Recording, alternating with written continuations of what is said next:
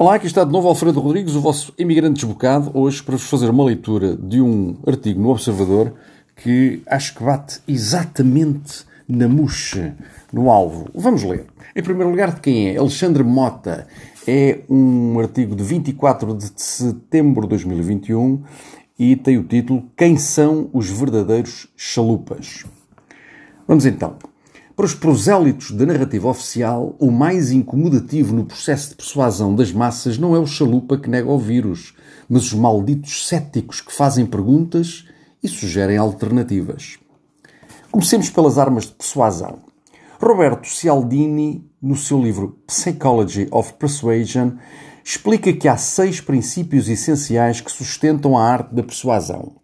O princípio da reciprocidade resulta da nossa tendência para retribuir uma oferta, o que implica uma maior disponibilidade para fazer negócio com alguém que nos oferece algo a priori.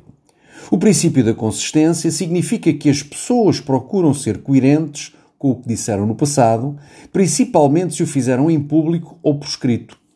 O princípio da empatia significa que tendemos a fazer as vontades a alguém que conhecemos ou e com quem há interesses mútuos. O princípio da escassez significa que valorizamos o que não podemos ter ou alcançar ou que estamos na iminência de perder. O princípio da autoridade significa que as pessoas procuram interpretar a miríade de informações recorrendo à autoridade de especialistas a quem reconhecem a autoridade na matéria. O princípio da prova social diz-nos que as pessoas tendem a fazer aquilo que é socialmente aceito. Estes princípios têm muita utilidade como técnicas de vendas e marketing das empresas, mas também podem ser olhados como contexto para a adoção de políticas e promoção das mesmas na opinião pública. Passemos agora ao princípio da autoridade e suas consequências. Talvez o episódio mais impressionante sobre o poder de influência do princípio da autoridade esteja no Velho Testamento, quando Abraão, em cumprimento das ordens de Deus, se dispôs a executar filicídio, o que acabou por não acontecer porque Deus cancelou a ordem no último momento. Seja ou não factualmente verdadeiro, o episódio ilustra bem a tendência humana para confiar no juízo da autoridade. No seu livro, Cialdini dá um exemplo de uma experiência em que dois atores que se faziam passar por cientista e cobaia voluntária pediam a um terceiro elemento, o verdadeiro objeto da experiência, que colaborasse numa rotina científica que visava supostamente testar os efeitos da punição na aprendizagem e memória. Na verdade, a experiência visava perceber quanta dor as pessoas são capazes de provocar no inocente no âmbito de uma tarefa ou trabalho. O falso cientista fazia perguntas à falsa cobaia e sempre que esta errava, o primeiro ordenava ao terceiro elemento que carregasse num botão que produzia um choque elétrico. Obviamente, o terceiro elemento não sabia que o choque era fictício. A experiência foi-se desenrolando e os choques aumentavam de intensidade, assim como os gritos das cobaias, à medida que as respostas erradas se sucediam. O mais impressionante é que dois terços das pessoas continuavam a carregar no botão, apesar de estarem a assistir àquele espetáculo atroz, mas nenhum o fez quando numa experiência similar em que quem dava a ordem não era cientista. Conclusão. É muito importante que a autoridade não seja beliscada para que possa ter o poder de influenciar decisivamente, decisivamente as pessoas. Uma autoridade em vacinas mRNA esteve em Portugal como título a seguir. Esteve em Portugal Robert Malone, pioneiro na técnica mRNA que levou à produção de algumas vacinas contra a Covid-19. Surpreendentemente, ou talvez não, nenhum órgão da comunicação social mainstream entrevistou Malone. Podem ter tentado, mas não creio que tenha sido o caso. Para ouvi-lo, é preciso consultar as malditas redes sociais, as tertúlias da Junqueira ou as notícias viriato. Mas por que esta omissão? Parece-me evidente que, para a narrativa oficial, o facto de Malone ter pedido, com boas razões para tal, cautelas na vacinação de crianças e, ter, e de ter alertado para a pressão política sobre a FDA, entre outras reflexões inquietantes, o qualificam não como uma autoridade científica, mas como um perigoso chalupa. Novo título: O que é um chalupa?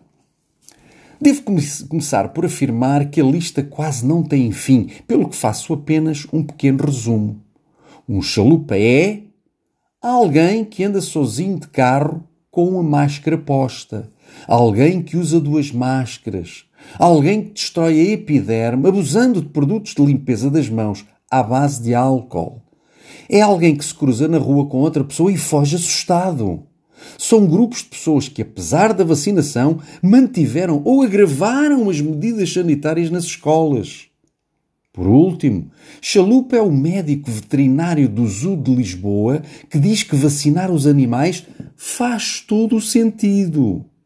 Isto sim são pessoas com déficits de vária ordem ou então estão encurraladas pela narrativa do medo.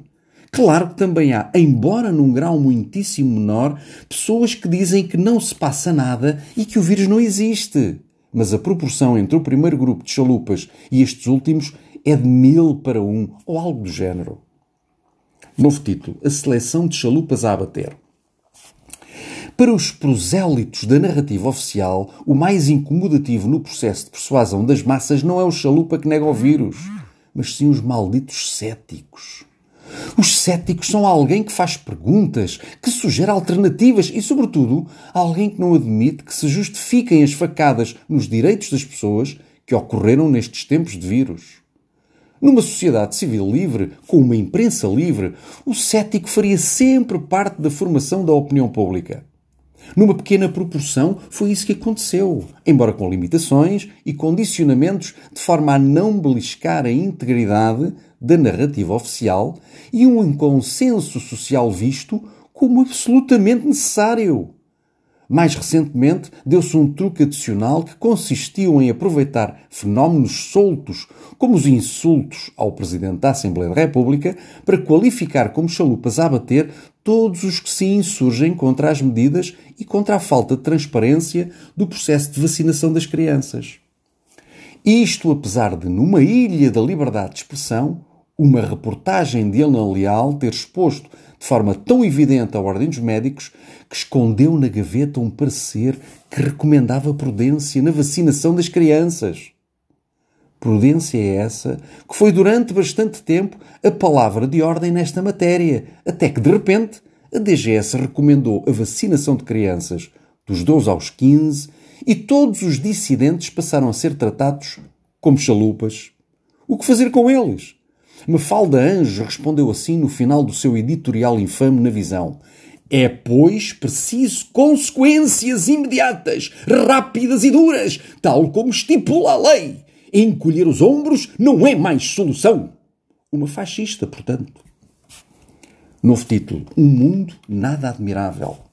No artigo O Admirável Mundo Novo em 2020, chamei a atenção de que a submissão das massas seria mais eficaz e duradoura numa sociedade anestesiada e condicionada no pensamento livre, tal como descreve o livro Brave New World de Huxley, do que através de métodos totalitários mais diretos.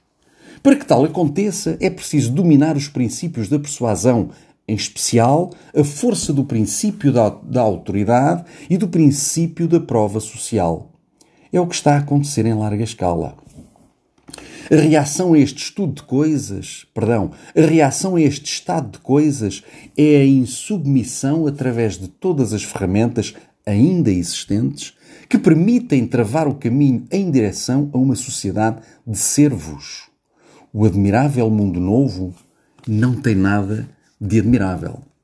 É, portanto, este o artigo do Observador, dia 24 de setembro, do Alexandre Mota, que eu vou passar a seguir, digo-vos desde já, aliás, já cliquei no botãozinho seguir e, eh, obviamente, que vou continuar a ler esta pessoa esclarecida que está a demonstrar, inclusivamente, como vocês puderam ver, uma, uma, uma, uma não, diversas técnicas de persuasão, tal como identificado no, uh, no livro Psychology of Persuasion, ou Psicologia da Persuasão, de Roberto Cialdini. Interessantemente, eu já tinha lido parte de um livro que continua, continua a ter comigo uh, influência do, exatamente do mesmo, do mesmo autor, que estava agora aqui à procura dele, porque eu sei que eu tenho aqui por trás de mim aqui no meu sítio de trabalho, mas por acaso não estou a encontrar. Mas ela anda para aqui.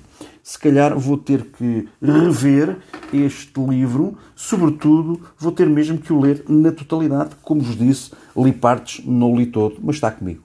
Portanto, sem dúvida alguma que as pessoas que vão seguindo hum, a informação, cá está ele, influência, influência, influence, uh, The Psychology of Persuasion. Ah, na verdade é o mesmo livro. Portanto, uh, esqueceu-se aqui o meu amigo, o meu amigo, um, o meu amigo não é meu amigo nenhum, não é? Como vocês calcularão, Alexandre Mota, de dizer que o livro Psychology of Persuasion começa por influence, The Psychology of Persuasion. Portanto, é efetivamente o mesmo livro, Estou aqui a ver o que é que eu terei lido, já li metade do livro, portanto tenho que continuar a ler este bicho e voltar, eh, enfim, às minhas leituras que tenho deixado desde esta loucura, tendo em conta que a minha missão passou a ser assumida por mim. Ajudar o máximo todas as pessoas que ainda andam um pouco distraídas. E se calhar vou começar a recomendar livros também. Acho que foi uma excelente recomendação, de forma indireta, do nosso amigo Alexandre Mota. Espero que tenham gostado. Cá continuarei. Forte abraço e até à próxima.